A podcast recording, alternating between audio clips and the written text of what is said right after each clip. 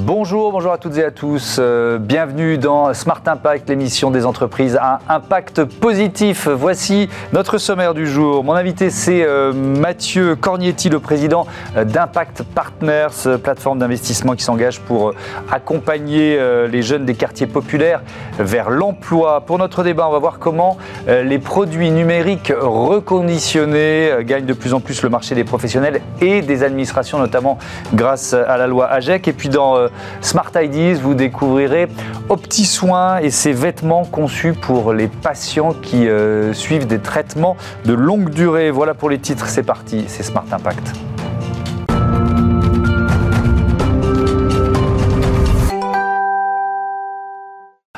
Bonjour Mathieu Cornietti, bienvenue. Bonjour. Vous êtes euh, donc le président d'Impact Partners qui a été euh, créé, que vous avez créé en, 2007, c'est ça? Nous commencé en 2007. Euh, c'est une histoire maintenant 15 ans.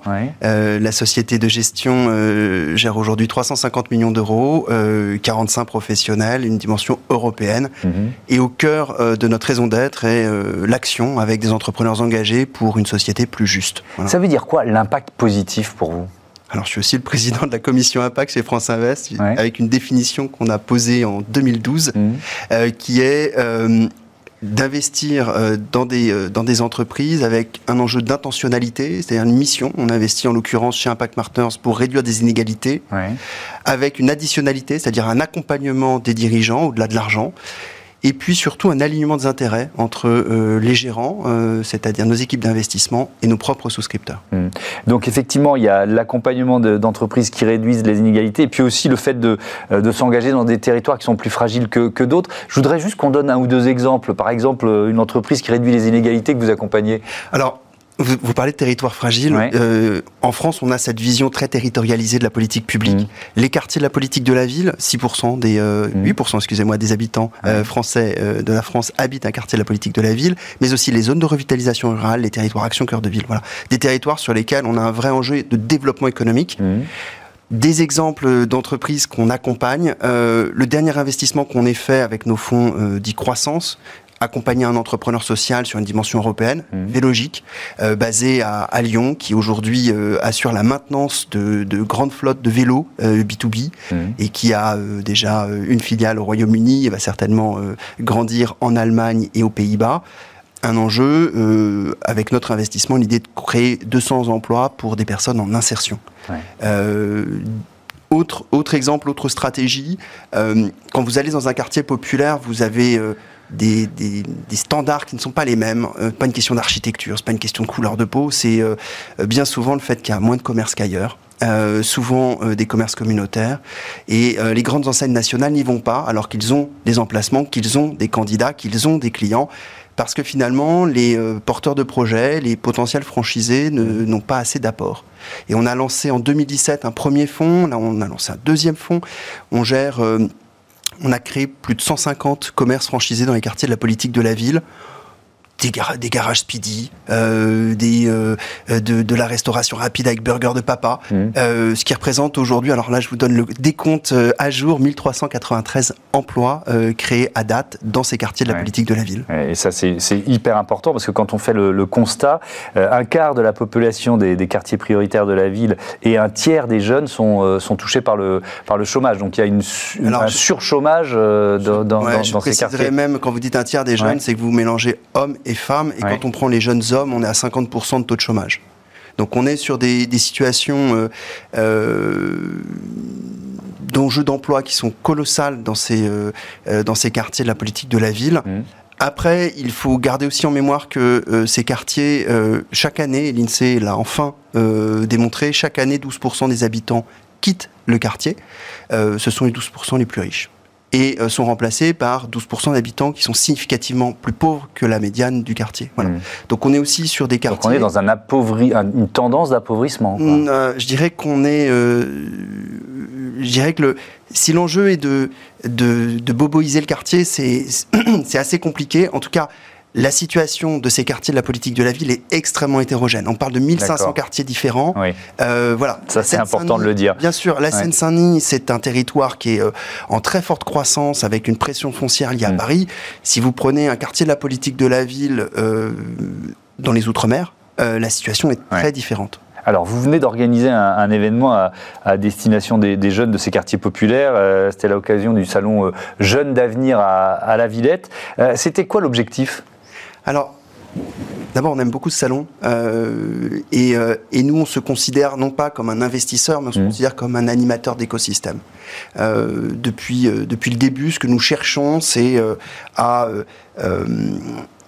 on évoque l'apprentissage, vous avez évoqué la jeunesse, mmh. c'est accompagner la jeunesse, notre jeunesse, sur le marché du travail. Et l'apprentissage est un formidable outil pour cela. Mmh. On a euh, aujourd'hui des actions autour de l'apprentissage dating. Euh, ce sont des face-à-face entre des jeunes et euh, des RH de grands comptes. Donc vous mobilisez des grands groupes qui sont partenaires, c'est ça On a une communauté d'à peu près 300 RH de grands groupes. Et en face, on a plusieurs milliers de jeunes maintenant, euh, depuis le début de, cette initiative, qui mmh. sont coachés, formés, pour qui très souvent c'est le premier entretien de leur vie. Et donc, il faut qu'ils apprennent aussi à se, à se présenter, à défendre leur candidature. Mmh. Euh, ils n'auront pas forcément un contrat d'apprentissage à l'issue de cette expérience. Par contre, c'est quelque chose qui restera pour plus tard dans leur bagage. Hum. Et, donc il y a ce, pacte, pacte avec les quartiers pour toutes les entreprises euh, lancé par le ministère de la Cohésion des Territoires, c'était en, juillet 2018, auquel vous euh, participez. C'est euh, quelle part vous prenez? Alors c'est même plus que participer. c'est le, ministre de la ville de l'époque, Julien de Normandie, et, puis sa successeur Nadia Hay, hum. qui ont eu le souhait de euh, de mobiliser les grands groupes en faveur des quartiers de la politique de la ville.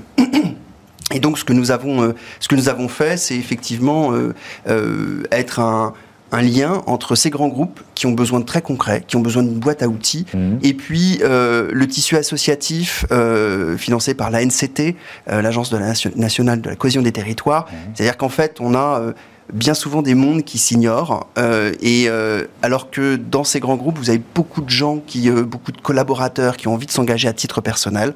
On évoque les RH pour l'apprentissage, mais ça peut être aussi des acheteurs qui ont envie de rencontrer des entreprises qui sont implantées dans les territoires fragiles. Mmh. Ça peut être simplement euh, un, collègue, un assistant, une assistante qui dit mais moi j'ai envie d'accueillir une classe de stagiaires de troisième cette année. Voilà. Et pour dès qu'une entreprise, je profite de votre émission pour euh, faire un appel.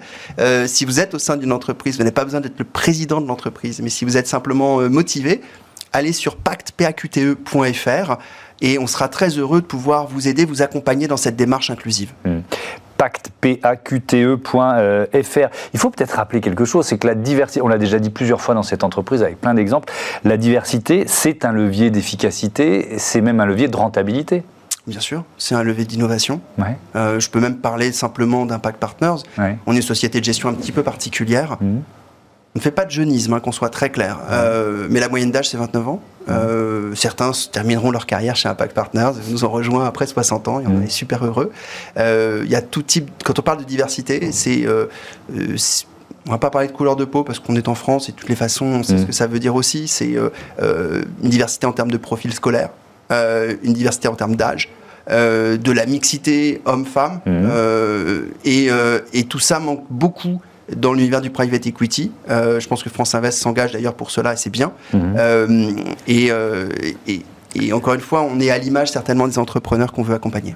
on, parle de plus en plus de finance utile. Ça veut dire quoi pour vous, la finance utile? C'est un vrai en, fait, j'ai envie de vous dire, euh, c'est pas la finance utile. La question, c'est l'utilité. Mmh. C'est l'utilité de chacun. Euh, c'est votre utilité. Euh, mmh. Smart Impact, vous vous réveillez le matin, vous dites ouais, ok, je fais quelque chose d'utile. j'ai fait le choix d'être dans un univers financier et aussi social, et donc d'être utile. Donc c'est, en fait, c'est je pense qu'on est utile de manière évidente euh, si on se commence à se poser des questions, si on commence à devoir mesurer tout ce qu'on fait pour essayer de se justifier, mm. on est dans le mauvais chemin. Ouais. Mais je vous pose la question parce que ce, alors c'est même au-delà de, la finance utile, je ne sais pas quel terme il faut employer, la finance responsable, la finance à impact. Bref, il y a un mouvement qui est en qui est en cours. Euh, je, vous vois réagir avec peut-être euh, beaucoup de, de, bonne volonté, de vrais engagements et puis peut-être parfois un peu de purpose washing, j'en sais rien. Mais mm. comment comment vous analysez ce mouvement? Alors, pour rester dans l'univers financier, euh, il y a maintenant euh, quelques, quelques décennies, euh, mmh. au moins deux, un mouvement autour de la finance responsable a commencé à se diffuser. Je vais parler juste du private equity qu'on voit aujourd'hui chez France Invest. Mmh. On a une commission ESG, environnementale, sociale, gouvernance, qui est présente partout, qui est devenue un standard pour les investisseurs. Voilà, aujourd'hui, tout le monde est responsable. Donc, on est passé euh, d'une finance socialement responsable à une finance sociale. En tout cas, c'est ce qu'on euh, porte chez Impact Partners. Mmh. Euh, et cette finance impact, impact investing, mmh. elle elle grandit. Aujourd'hui, en France, c'est au sein de France Invest, on a commencé en 2012, il y avait 8 acteurs, 200 millions d'euros sous gestion, répondant à la définition que je vous ai donnée. Aujourd'hui, on est presque une cinquantaine d'acteurs et c'est plus de 5 milliards d'euros sous gestion dédié à euh, des enjeux euh, environnementaux ou sociaux, avec un alignement d'intérêts, avec un accompagnement spécifique. Hmm. Donc il y a une forte croissance, ça représente quoi dans la finance globale? C'est encore, euh, c'est encore petit, tout petit? Bah, Ça dépend. Si vous parlez de la finance utile, ça commence à représenter quelque chose. Mais si vous prenez toute la finance, y compris euh, les milliards de milliards de milliards d'euros qui vont euh, dans des, euh, dans on ne sait pas quoi, mm. voilà, je pense qu'on est microscopique, mais l'important c'est de faire. Euh, c'est d'agir. Et on est très fiers aussi euh, de le faire avec humilité parce que ce sont au quotidien les entrepreneurs que nous mhm. accompagnons qui font le travail sur le terrain. Merci beaucoup, merci Mathieu Cornietti. Je rappelle que si vous euh, voulez participer, il y a donc ce site pactepaqte.fr. Bon vent à, un Parc Partners. On passe à notre débat, le reconditionné qui gagne du terrain.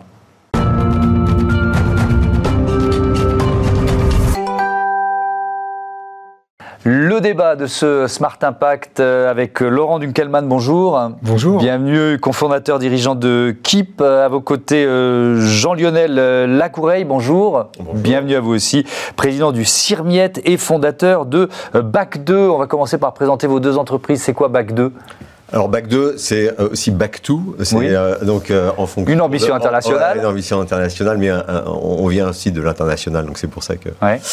Et donc on est reconditionneur de smartphones, tablettes, laptops. On est basé dans le nord de la France. Mhm. Donc notre métier, bah, c'est le reconditionnement, récupération de parcs, remise en état et revente sur différents canaux. Mhm. Et KIP, c'est quoi KIP Alors KIP, c'est une entreprise donc que j'ai créée il y a un an. Mhm. Et la vocation de KIP, c'est d'amener justement ces matériels reconditionnés, terminaux numériques reconditionnés en France auprès des entreprises et du secteur public. Oui, donc vos clients, ce sont uniquement les professionnels et les administrations. Exactement, c'est vraiment une vocation B2B. D'accord, ok. Euh, Jean-Lionel Lacoureille, vous êtes aussi le président du CIRMIET, syndicat interprofessionnel du reconditionnement et de la régénération des matériels informatiques, électroniques et télécoms. J'ai tout dit, bravo. Vous, êtes dur en, disant tout.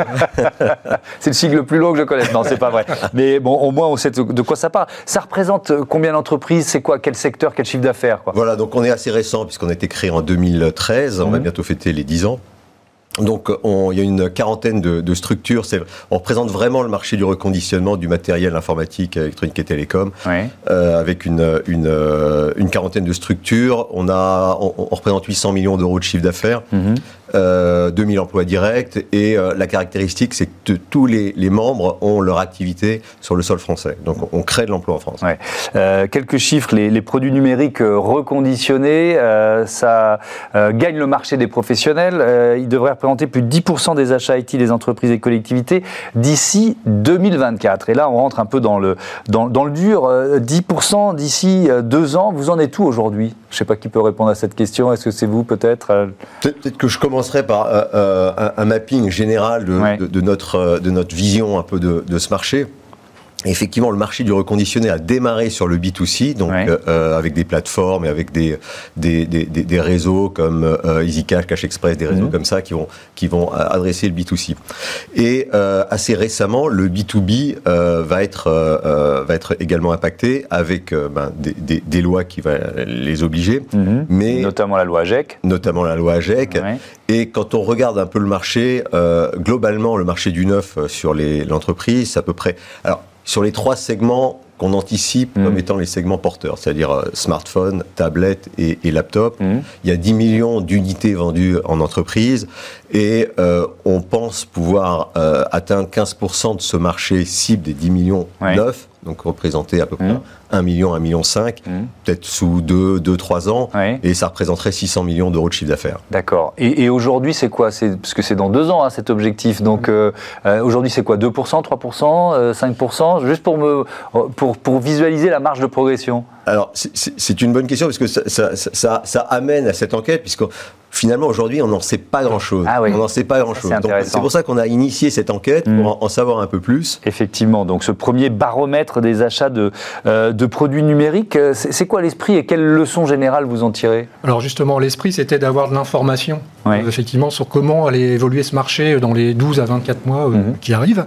parce que finalement, comme le disait Jean-Lionel, on a peu, pas d'informations en fait, sur ce marché. C'est un marché naissant. Mm-hmm. Alors ce qui est intéressant, je dirais, les grands enseignements de cette enquête, c'est de se dire que finalement, les entreprises ou euh, les organismes publics qui n'achètent pas disent, voilà, nous, on se projette, quand on se projette à un an, globalement, une sur trois nous disent, on va y passer, on va acheter euh, du matériel mhm. numérique reconditionné. Mhm. Quand on se projette à deux ans, là, on est plutôt sur euh, un peu plus d'une sur deux. Donc ça, c'est intéressant parce qu'on voit que ce marché va progresser assez vite. Après, il y a la part, effectivement, budgétaire qui est consacrée. Et là, c'est aussi un, enseignement intéressant parce que globalement, ceux qui se projettent euh, dans cette euh, démarche disent voilà, on, y consacrera environ 10% de notre, de notre budget euh, mm. IT. Oui, il y, y, a un chiffre que, que, je, rejoins, que je rejoins dans, dans l'étude, c'est quand même le, le, le, retard du secteur public par rapport aux, entreprises. Ça, c'est intéressant. alors, je, donne 54% des professionnels répondants estiment que le, budget alloué aux produits numériques reconditionnés va dépasser 10% dans les deux ans à venir, mais c'est seulement moins de 30% des acteurs publics qui prévoient de consacrer une partie de leur budget au réemploi dans ces deux ans. Alors, donc là, bah oui, c'est paradoxal. On dirait que l'État doit donner l'exemple, quoi. Voilà. Alors euh, l'État, euh, j'allais dire, impulse et veut donner l'exemple puisque, en fait, dans le cadre de la, loi AGEC, mmh. donc il y a un décret qui a été euh, voté qui oblige aujourd'hui les organismes publics, depuis en fait le 1er janvier 2021, à investir au moins 20 en fait de, leur budget achat mmh. en matériel de seconde main. Et donc là, on se rend compte à travers cette étude qu'il y a vraiment un retard euh, au démarrage mhm. et qu'à l'heure actuelle, on est loin de ces chiffres. Euh, Jean-Lionel Lacouraille, euh, ce, baromètre, donc c'est d'abord un outil d'information pour vous, si, je comprends bien. Qu'est-ce que vous allez en faire ensuite? Alors d'information en interne et également d'information en externe vis-à-vis vis-à-vis du marché entreprise. De dire voilà, vous avez, on existe, il y, a des, il, y a, il, y a, une offre euh, crédible mm. qui existe. On, on, on, mesure un peu l'évolution et euh, franchissez le pas. Ouais. Quel frein vous rencontrez? Je vais vous poser la même question à l'un et l'autre. Je commence avec vous. Alors, le, le, le, il, y a, un certain nombre de freins sur l'utilisation du, du, reconditionné. Mmh. Euh, le premier, peut-être, c'est de dire euh, euh, la crainte que le marché, le produit reconditionné ne va, va, va, va fonctionner moins bien ou va avoir un service mmh. dégradé par rapport au, produit neuf. Et là, on y répond par une action euh, du, du, du, du, syndicat. Premièrement, une action de chaque membre. Chaque membre, quand ils vendent des produits mmh. reconditionnés, euh, il y a une garantie derrière, produit reconditionné. Il y, a une charte avec un certain nombre de, points de contrôle, c'est ça? Et ça, c'est le deuxième point. C'est euh, une certification que l'on mmh. met en place. Il y a les trois premières sociétés certifiées. Euh, la certification s'appelle Calicert. Mmh. Et c'est cette certification qui va être la base de cette, de cette confiance à donner mmh. au, secteur entreprise. quel frein vous rencontrez?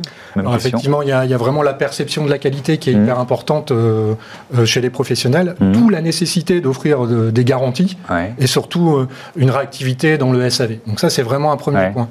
Euh, il y, a, un deuxième point, frein pardon, qui, est, qui est aussi important chez les professionnels, c'est la capacité à fournir en volume finalement. Oui, une offre trop restreinte. C'est d'ailleurs ressorti dans le baromètre, c'est ça? Exactement, c'est-à-dire cette capacité à intégrer facilement dans un parc existant un matériel issu de, mmh. du réemploi. Voilà, ça c'est vraiment un deuxième frein.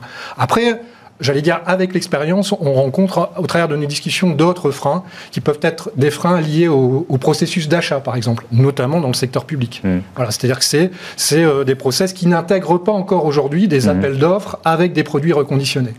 Est-ce que la, la, crise sanitaire qui a quand même euh, euh, perturbé et qui perturbe encore le marché des, semi-conducteurs, par exemple, est-ce que ça accélère ce, ce, mouvement? Vous le voyez vraiment Enfin, j'allais dire, c'est une formidable opportunité pour, pour mettre un pied dans dans le, dans le reconditionné, ça c'est excellent.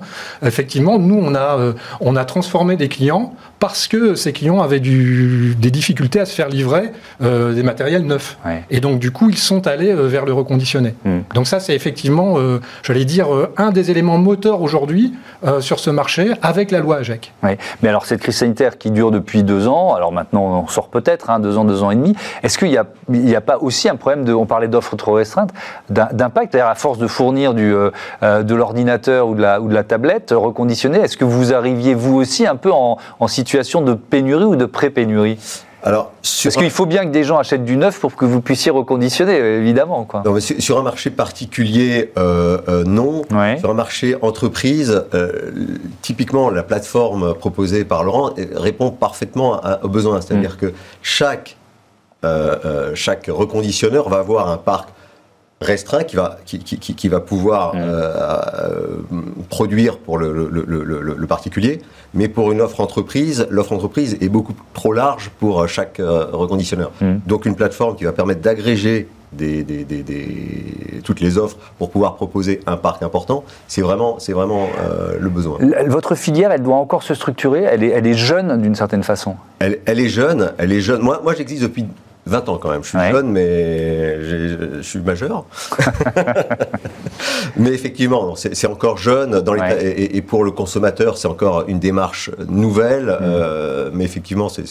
Et, et, la qualité et, le, le, certification Calicert est vraiment. Euh, basement, donc euh, une base importante pour que euh, on passe à, Oui, oui, pour, et pour lever euh, la, crainte autour de la, de la fiabilité des, des produits reconditionnés. On, peut parler aussi du, bilan RSE des, des entreprises. Est-ce que vous, c'est un argument qui est majeur dans finalement l'acte de, de, vente ou l'acte d'achat si on se place du côté du client En, toute sincérité, c'est pas un argument majeur. Par contre, c'est présent. Et voilà, effectivement, maintenant, c'est c'est, euh, j'allais dire, euh, les objectifs RSE pour les entreprises. Mmh. Euh, il y a une vraie prise de conscience par rapport à ça. Et donc, c'est un moyen, finalement, le fait d'acquérir du matériel reconditionné, c'est mmh. un moyen, un dispositif facile à mettre en place pour répondre en partie à ces objectifs. Est-ce que quand on a pris goût au reconditionné, on, y reste? Vous voyez ce que je veux dire? Parce que ça, ça peut être un élément de réponse à ceux qui disent ouais, c'est pas fiable, je veux pas y aller. Alors absolument, parce que depuis un an, on, on constate qu'effectivement nos clients recommandent.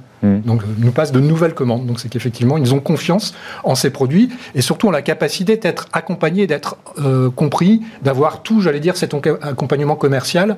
Euh, une entreprise, par exemple, a besoin d'un devis hmm. avant d'acheter.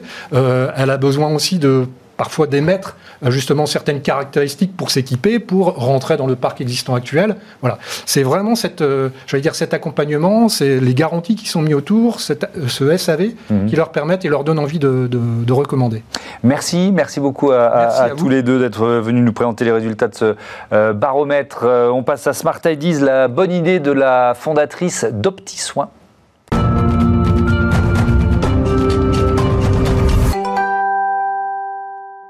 Smart Ideas avec euh, Catherine Rousseau, bonjour, bienvenue. Vous êtes la fondatrice d'OptiSoin. C'est euh, votre histoire personnelle, c'est ça qui vous a donné envie de créer euh, cette entreprise? Racontez-moi. Absolument. OptiSoin émane d'un vécu personnel. Mmh. J'ai accompagné un, parent, un proche, notamment mon père, hein, qui était dialysé. Et un jour, il m'a dit qu'il avait froid, terriblement froid, et euh, qu'il n'arrivait plus à supporter euh, sa dialyse. Mmh. Et donc, euh, je lui ai customisé un gros pull bien chaud. Et je lui ai dit de porter et que je l'attendrais au retour de sa, de sa prochaine séance. Mmh. Et donc vous avez créé un premier pull pour votre... Mais alors, c'était quoi l'idée? Il fallait permettre aux, euh, aux, médecins quand même et aux infirmiers ou infirmières de travailler, c'est ça? Absolument. L'idée en fait, c'était de lui trouver qu'il reste habillé parce qu'il n'avait pas... Il allait en dialyse avec une chemise d'été, manche courte, quelle que soit la température, quelle que soit la saison. Mmh. Et l'idée, c'était qu'il soit au chaud, avec juste des ouvertures, comme était dialysé, des ouvertures sur le bras. Euh, qui, voilà. Et donc, euh, et le soignant avait directement un accès euh, sous la zone à traiter, notamment à la fistule. Et donc, vous avez créé une, ligne de vêtements spécifique dédiée aux, patients qui suivent ces traitements, euh, ces traitements lourds, ces traitements de, longue durée. Alors, qu'est-ce qu'on trouve dans, la gamme aux petits soins aujourd'hui? Euh, C'est quoi? C'est des, des suites, des pulls? Qu'est-ce qu'on trouve dans la gamme? Alors, déjà, déjà, quand il est revenu de sa dialyse, il, je lui ai demandé comment ça s'était passé. il a eu le sourire et là j'ai compris que ça avait marché. Ça avait marché. Et il m'a dit que c'était la première fois qu'il passait une dialyse dans de si bonnes conditions. Ça faisait déjà dix ans qu'il était dialysé. Et que des personnels soignants voulaient me rencontrer. Donc euh, j'ai été les voir, on a échangé, puis c'était la naissance de Petits Soins. Mmh. Petits Soins, c'est une ligne de vêtements. Euh, ce sont des sweatshirts, hein, des euh, t-shirts, donc pour toute saison, mmh. pour adultes, fabriqués au Portugal, hein, 100% coton parce que bon, il euh, faut savoir que quand c'est des, gens des pathologies comme en traitement comme la chimiothérapie, la dialyse, ils ont la peau très très sensible. Et donc il faut quand même un, un bon coton euh, avec des fabriqués euh, de façon non allergène pour le confort optimal mhm. du patient. Alors c'est intéressant parce que pour créer vos vêtements, vous êtes allé à la rencontre des soignants et des, et des patients, c'est ça? Alors des soignants, déjà au départ pour voir un petit peu euh, les, modèles et euh, pour euh, pour voir où comment les traitements se faisaient pour la dialyse, pour la chimiothérapie. Et après, oui, effectivement, j'ai commencé à aller voir les patients, mais malheureusement, avec la crise sanitaire, et eh oui, forcément, c'était c'était plus compliqué.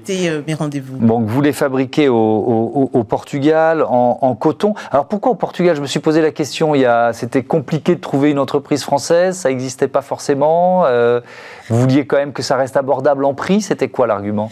Alors, je voulais que ça reste abordable en prix. Parce que tout simplement, quand les, personnes sont en traitement comme ça de longue durée, évidemment, ils ont euh, euh, baisse de revenus. Et, et puis le Portugal, ils, sont, ils ont la réputation de faire des produits de qualité. Mhm. Et avec une certaine éthique. Et c'est pour ça aussi. Et puis on reste sur le territoire européen, donc c'est donc c'est très bien. Vous serez à la. Mais je peux revenir en France, hein, donc euh, plus tard, pourquoi pas. Ben oui, évidemment. Vous serez à la, à la foire de Paris à partir de, de ce 28 avril, demain. Euh, c'est grâce à un concours que vous y êtes euh, présente, c'est ça? Oui, absolument. J'ai passé le concours Startup euh, Fort de Paris. Et euh, voilà, j'ai euh, lauréate. Hein, donc, j'ai gagné un stand hein, où je pourrais présenter les vêtements aux petits soins à un public large, hein, parce qu'il y a aussi un problème de visibilité. Et, et, aussi présenter des, des, prototypes aussi pour les, pour les enfants. Ah oui, parce qu'effectivement, pour l'instant, il n'y a pas de gamme à destination des enfants. c'est pour adultes, pour toutes les tailles, euh, jusqu'à avec euh, bon différents coloris. Et euh, là, je vais tester un petit peu. Je vais je vais présenter quelques modèles quelques modèles enfants. Ouais. Voilà, ça, c'est Parce que c'est une demande que vous avez commencé à voir apparaître auprès de auprès de patients ou de, ou de soignants. J'ai eu des demandes de, de, de des, des, messages hein, de, de, personnes qui me demandaient est-ce que j'allais sortir une gamme enfant. Mmh. et donc alors là, je vais commencer par des enfants à partir de 4 ans et dans les développements par la suite. Je ferai aussi les nourrissons parce que malheureusement, il y a des enfants qui naissent avec des problèmes de santé. Mmh. Et euh, bah, si je peux leur venir en aide et puis euh, voilà, ça serait vraiment euh, génial.